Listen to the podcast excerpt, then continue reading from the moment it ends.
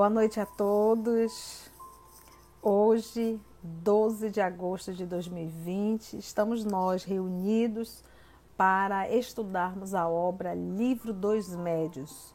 Hoje nós vamos dar continuidade ao item nós estudamos na semana passada nós fizemos até o 62 e hoje nós vamos iniciar o item 63 do capítulo 2 de O Livro dos Médios, intitulado Manifestações Físicas, e especificamente nós estamos estudando as mesas girantes.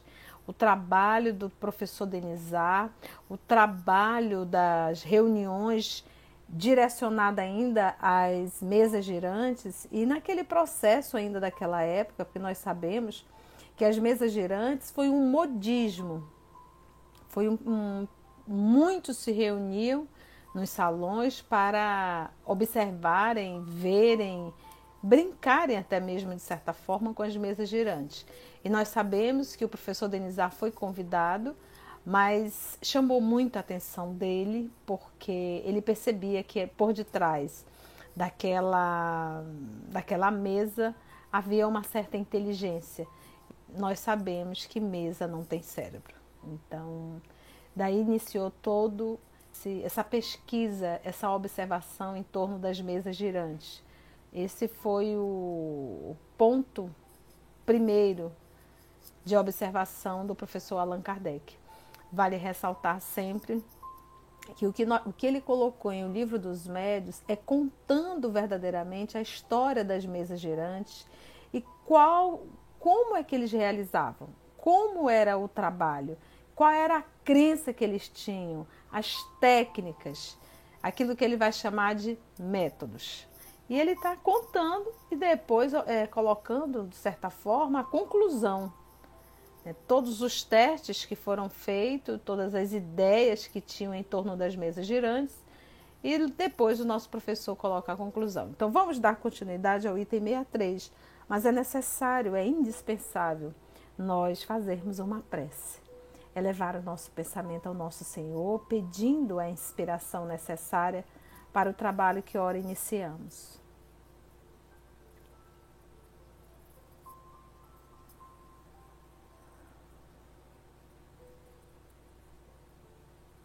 Divino amigo,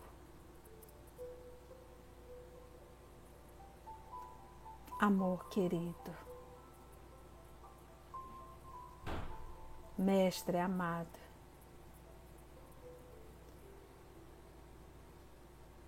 mais uma vez a nossa busca pelo aprendizado dessa doutrina espírita. Mais uma vez vamos mergulhar na obra básica, o Livro dos Médios.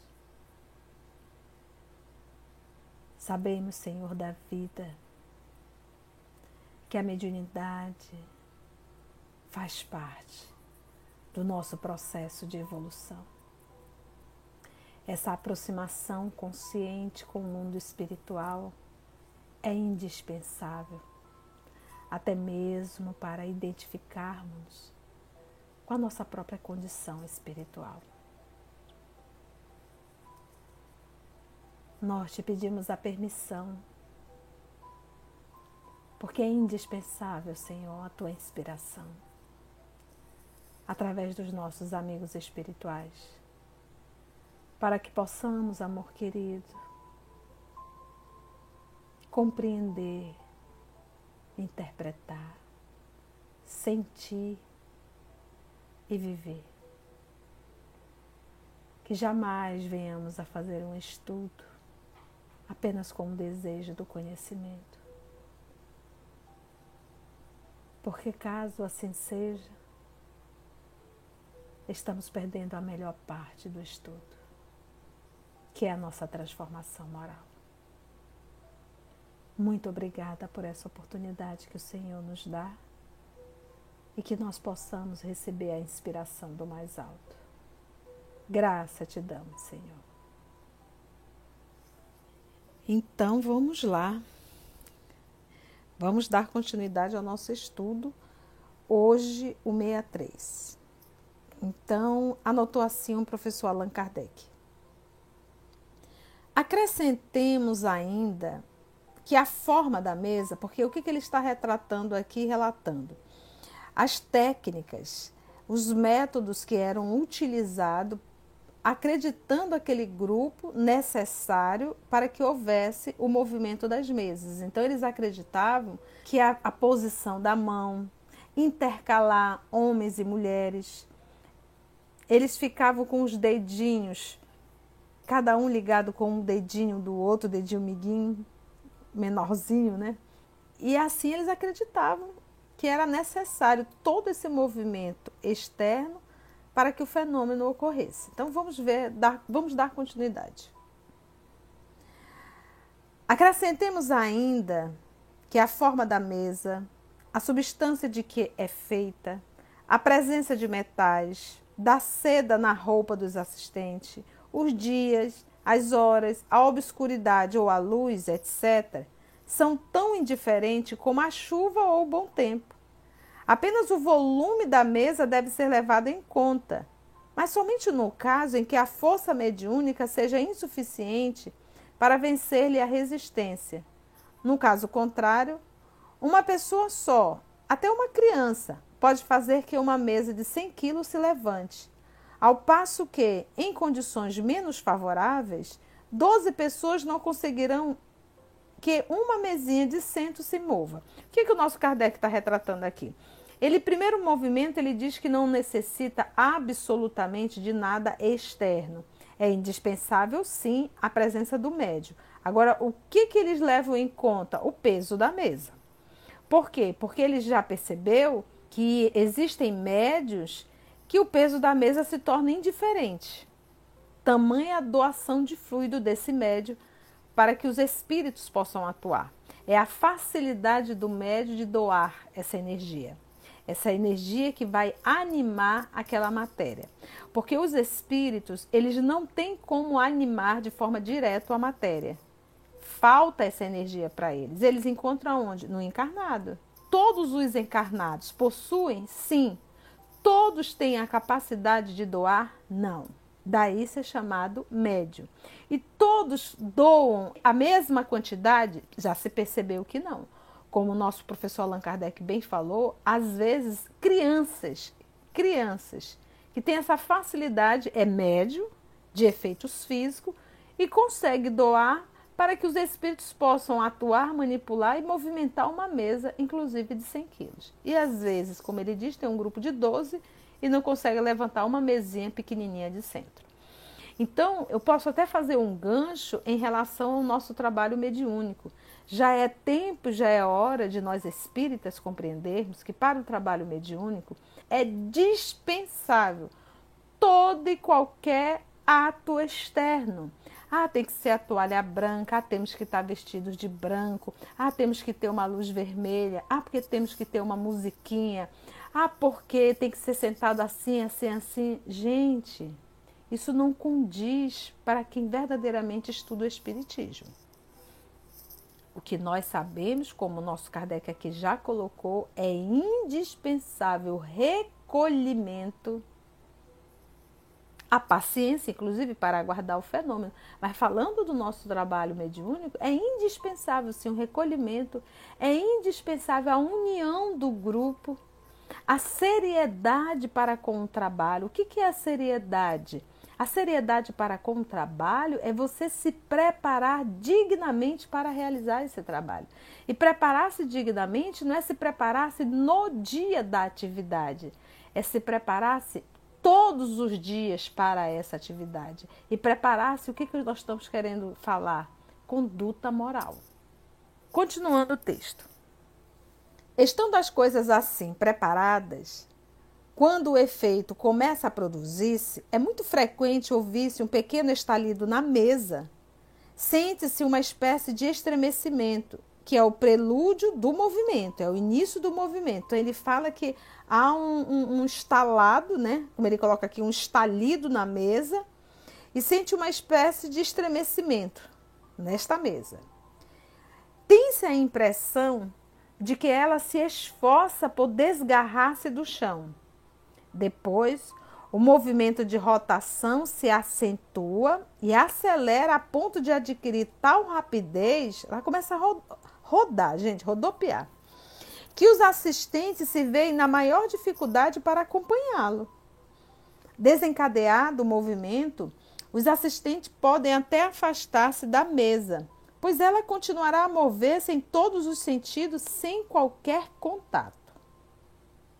De outras vezes, a mesa se ergue e se firma, ora num pé, ora noutro, para em seguida retomar suavemente a sua posição natural.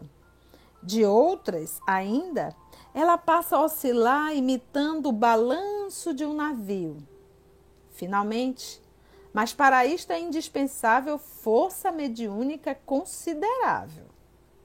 Há ocasiões em que a mesa se destaca completamente do solo e se mantém equilibrada no espaço, sem nenhum ponto de apoio, chegando mesmo algumas vezes a elevar-se até o forro da casa, de modo que é possível passar-se por baixo dela. Depois desce lentamente, balançando-se no ar como faria uma folha de papel. Ou então cai violentamente e se quebra o que prova de modo evidente que ninguém foi joguete de uma ilusão de ótica. Olha só que interessante. Olha a técnica que a espiritualidade utiliza para chamar a atenção de toda uma sociedade. E você observa novamente que Kardec coloca uma observação. Isso tudo depende da força mediúnica, ou seja, a facilidade de um determinado médio doar essa energia para que os espíritos possam utilizar, porque uns conseguem doar em abundância e outros não. Então, não é só é um médio de efeito físico, beleza? É médio de efeito físico. Mas qual a intensidade, qual a força dessa capacidade mediúnica de efeitos físicos?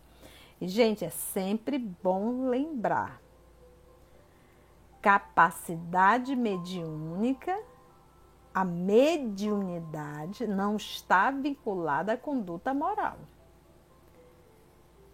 Nós podemos ter médiuns que têm uma excelente faculdade mediúnica, mas não é um homem moralizado, porque a faculdade mediúnica é neutra. Quem dá a qualidade, a qualidade moral é o médium. Tá? Então a gente tem sempre que tá, estar lembrando disso. 64.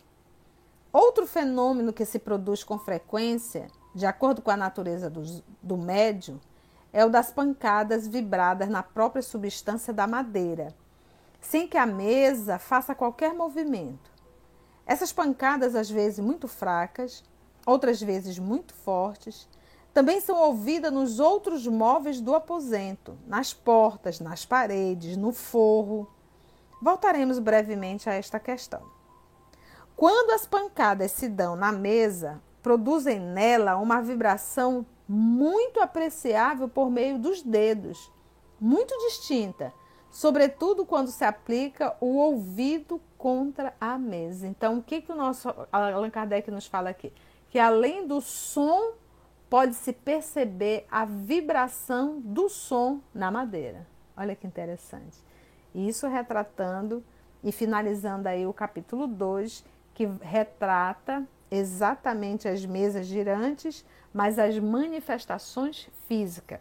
Então, nós já sabemos que para que ocorra uma manifestação física, é indispensável a presença do médium. É ele que vai doar a energia. Mas, tia, é necessário que o médium esteja dentro da sala? Não necessariamente. Não necessariamente. Na proximidade, próximo ao local. O outro ponto também que nós temos que lembrar é que é necessário um médium, é necessária a vontade do Espírito e, em primeiro lugar, a permissão de Deus. Sem a permissão de Deus, o fenômeno não vai ocorrer. Porque espírito com vontade de pegar a cadeira e dar na cabeça de muita gente, nós temos. E temos médio, inclusive. Mas não há permissão divina. Senão, gente, ia voar sapato para tudo que é lado. Então há uma organização, mesmo tendo um médio de efeitos físicos. Então qual é a lição que nós tiramos disso daí? Se, se está acontecendo efeitos físicos, é com a permissão de Deus. Logo devemos perguntar: qual a lição eu devo tirar daí? Vamos entrar no capítulo 3, Manifestações Inteligentes? Item 65. Nada certamente nos revela, nos fatos que acabamos de analisar, a intervenção de uma potência oculta. Esses efeitos poderiam explicar-se perfeitamente pela ação de uma corrente magnética ou elétrica, ou ainda pela de um fluido qualquer. Tal foi precisamente a primeira solução dada a tais fenômenos e que, com razão, podia passar por muito lógica. Sem dúvida, ela teria prevalecido se outros fatos não tivessem vindo demonstrar sua insuficiência. Esses fatos são as provas de inteligência que eles deram. Porque, olha, gente, o capítulo 3 vai falar das manifestações inteligentes. E ele está falando aqui desses fatos que nós acabamos de estudar, sobre as mesas girantes, e que ele diz assim: a intervenção de uma potência oculta. Beleza. Esses efeitos poderiam explicar-se perfeitamente pela ação de uma corrente magnética. Lembra que ele, que ele também estudou magnetismo, o professor Denis Arrivaio, e ele disse que poderia sim poderia ser apenas uma, uma ação de uma corrente magnética ou elétrica, né, como se falava na época, ou ainda pela de um fluido qualquer, mas dos encarnados, ou seja, poderia ser dispensável a crença de que seria de espíritos e sim de deles mesmos, daquele grupo que estava ali em torno da mesa. Mas aí vem a observação do professor. Tal foi precisamente a primeira solução dada a tais fenômenos e que, com razão, podia passar por muito lógica, porque essa foi a solução dada, que seria uma corrente magnética ou elétrica. Por isso que eles faziam aquele movimento de intercalar homem e mulher, eles faziam uma ligação entre os dedos de cada pessoa com cada um. Então eles tinham toda uma crença, eles achavam que ali era uma corrente. E continua o professor: sem dúvida ela teria prevalecido se outros fatos não tivessem vindo demonstrar sua insuficiência. Esses fatos são as provas de inteligência que eles deram. Ora, como todo efeito inteligente há de ter uma causa inteligente, ficou evidenciado que, mesmo admitindo-se em tais casos a intervenção da eletricidade ou de outro fluido qualquer, outra causa se achava associada. Qual seria? Que inteligência era essa? Foi o que demonstrou a continuidade das nossas observações. Vamos para o item 66. Para uma manifestação ser inteligente, não é preciso que seja eloquente, espirituosa ou sábia. Basta que prove ser um ato livre e voluntário, exprimindo uma intenção ou correspondendo a um pensamento.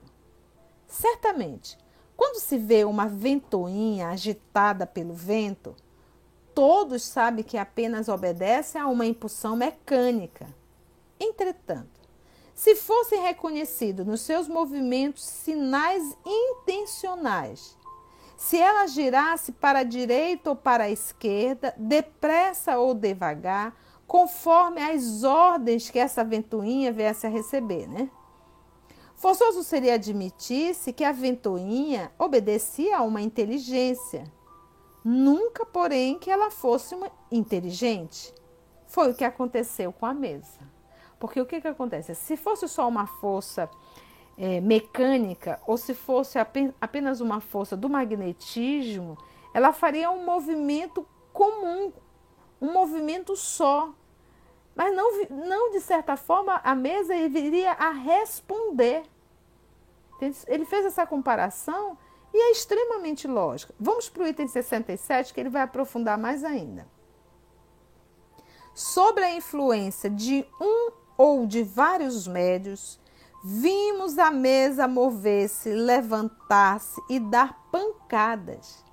O primeiro efeito inteligente observado foi a obediência desses movimentos a uma ordem dada. Ele dizia assim: mesa, eu vou lhe fazer uma pergunta. Se for sim, bata uma vez. Se for não, bata duas vezes. E a mesa respondia. Se aguardava a pergunta, fazia-se a pergunta e ela respondia. Ou era uma ação inteligente. Se estava respondendo, existia ali uma força inteligente.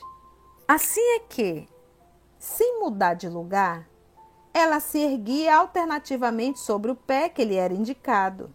Depois, caindo, batia um número determinado de pancadas, respondendo a uma pergunta.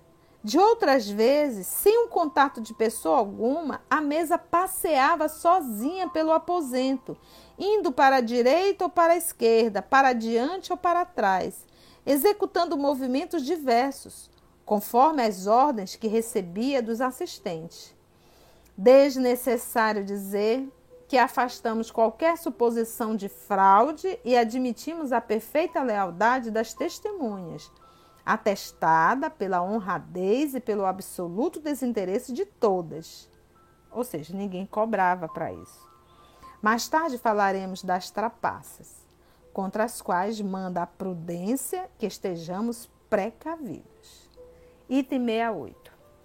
Por meio de pancadas, e principalmente por meio dos estalidos, de que há pouco tratamos, produzidos na parte interna da madeira, obtém-se efeitos ainda mais inteligentes, tais como a imitação dos rufos do tambor, da fuzilaria de descarga por fila ou por pelotão, de uma canhonada, depois a do ranger da serra, dos golpes de martelo do ritmo de diferentes áreas e etc. Era, como bem se compreende, um vasto campo a ser explorado.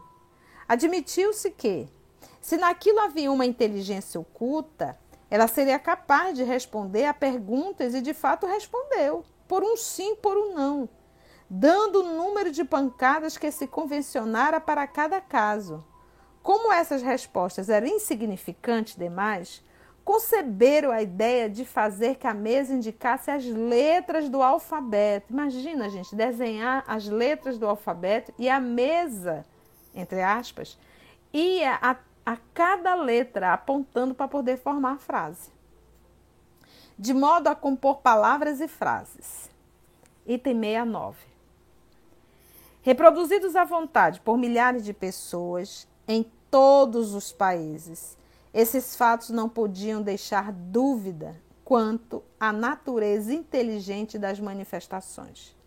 Foi então que surgiu um novo sistema, segundo o qual essa inteligência seria a do médio, do interrogador ou mesmo dos assistentes. Então, o primeiro sistema era qual? Que seria o magnetismo das pessoas que estavam ali presentes, uma energia elétrica das próprias pessoas. Aí levantar o ponto da inteligência esse magnetismo ele poderia mexer de uma forma mecânica, mas não responder de uma forma inteligente.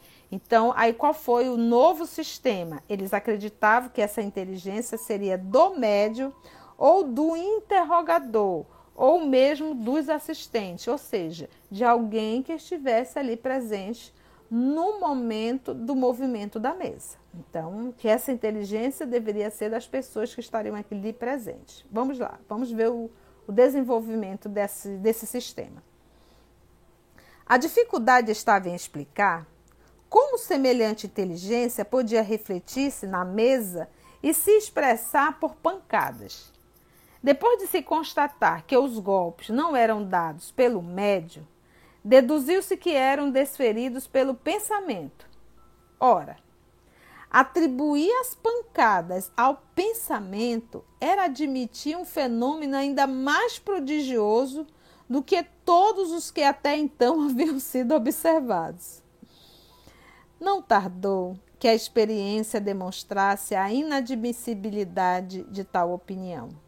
De fato, as respostas se mostravam com muita frequência em oposição formal as ideias dos assistentes, fora do alcance intelectual do médio e dadas até mesmo em línguas que ele ignorava, ou fazendo referência a fatos que todos desconheciam. Os exemplos são tão numerosos que é quase impossível, aos que se ocupam com as manifestações espíritas, não os terem testemunhado algumas vezes.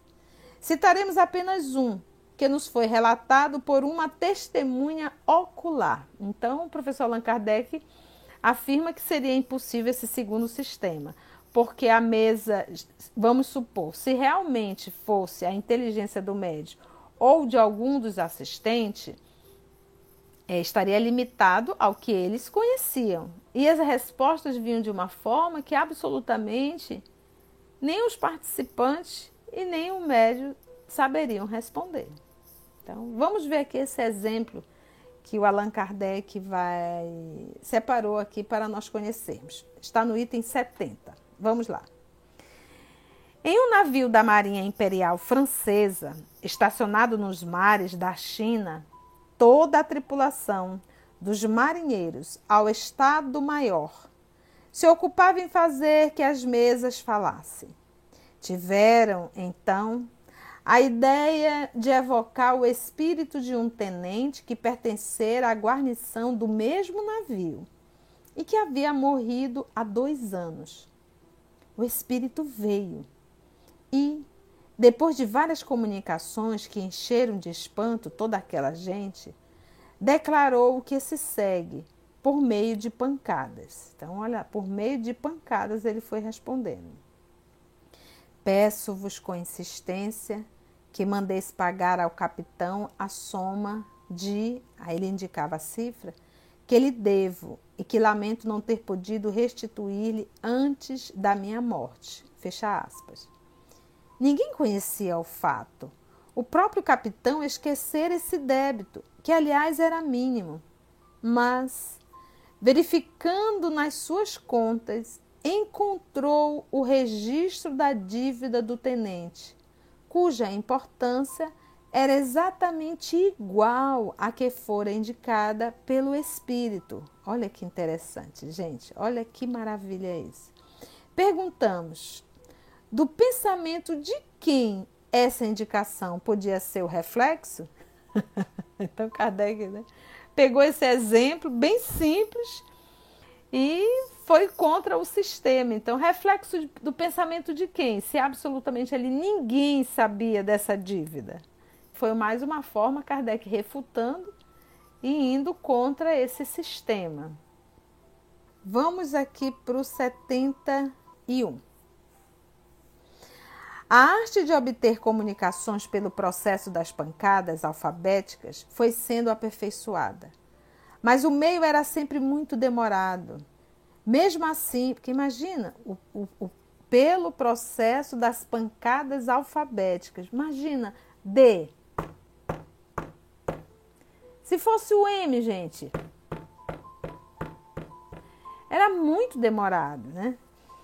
Então, o que, que eles fizeram? Obtiveram-se, então, olha só, era sempre muito demorado. Mesmo assim, obtiveram-se algumas comunicações de certa extensão, bem como interessantes revelações sobre o mundo dos espíritos. Outros meios foram indicados pelos espíritos, pelos espíritos, outros meios. E a ele se deve o método das comunicações escrita. Olha lá, gente, não foi nem encarnados que tiveram essa ideia. As primeiras comunicações desse gênero foram obtidas depois que se adaptou um lápis ao pé de uma mesinha leve. O povo acreditava que era necessária a mesa, né? Colocada sobre uma folha de papel. Posta em movimento pela influência de um médio, a mesa começou a traçar letras e em seguida palavras e frases. Esse processo foi sendo simplificado continuamente pelo emprego de mesinhas de tamanho do tamanho da mão, faziam mesas bem pequenininhas. Olha a, a, tolerância, a paciência divina, né? A, a paciência da espiritualidade em deixar aquele grupo realizar as descobertas, ensinando aí pacientemente a alfabetização da espiritualidade, a alfabetização da comunicação com o mundo espiritual. Isso é lindo. Mas vamos ver mais. Esse processo foi sendo simplificado, então, continuamente pelo emprego de mesinhas do tamanho da mão, feitas especialmente para isso. A seguir, passou-se a utilizar cestas, caixas de papelão e, finalmente, simples pranchetas. A escrita era tão fluente, tão rápida e tão fácil como a obtida com a mão, porque se a criatura, naquela época em que estava ainda tomando forma, essa a comunicabilidade e outra, a existência dos espíritos. Se já, se já iniciasse com a psicografia, com o médio, ninguém ia acreditar que isso seria uma ação extracorpórea. Iriam dizer sim que era o próprio médico que estava escrevendo. Então foi necessário primeiro comprovar a existência extracorpórea. Vamos lá. Mais tarde, porém, reconheceu-se que todos aqueles objetos não passavam, afinal, de meros apêndices, de verdadeiras lapiseiras, perfeitamente dispensáveis, bastando ao médio segurar o lápis com a sua própria mão. Tomada de um movimento involuntário, a mão escrevia sob o impulso que o espírito lhe transmitia, sem um concurso da vontade nem do pensamento do médio. Então, ou seja, nesta situação aqui seria um médio mecânico. Nós vamos estudar isso mais para frente, tá? A partir de então, as comunicações de além-túmulo se tornaram ilimitadas tal como a correspondência habitual entre os vivos. Mais tarde voltaremos a tratar destes diferentes meios, a fim de explicá-los minuciosamente.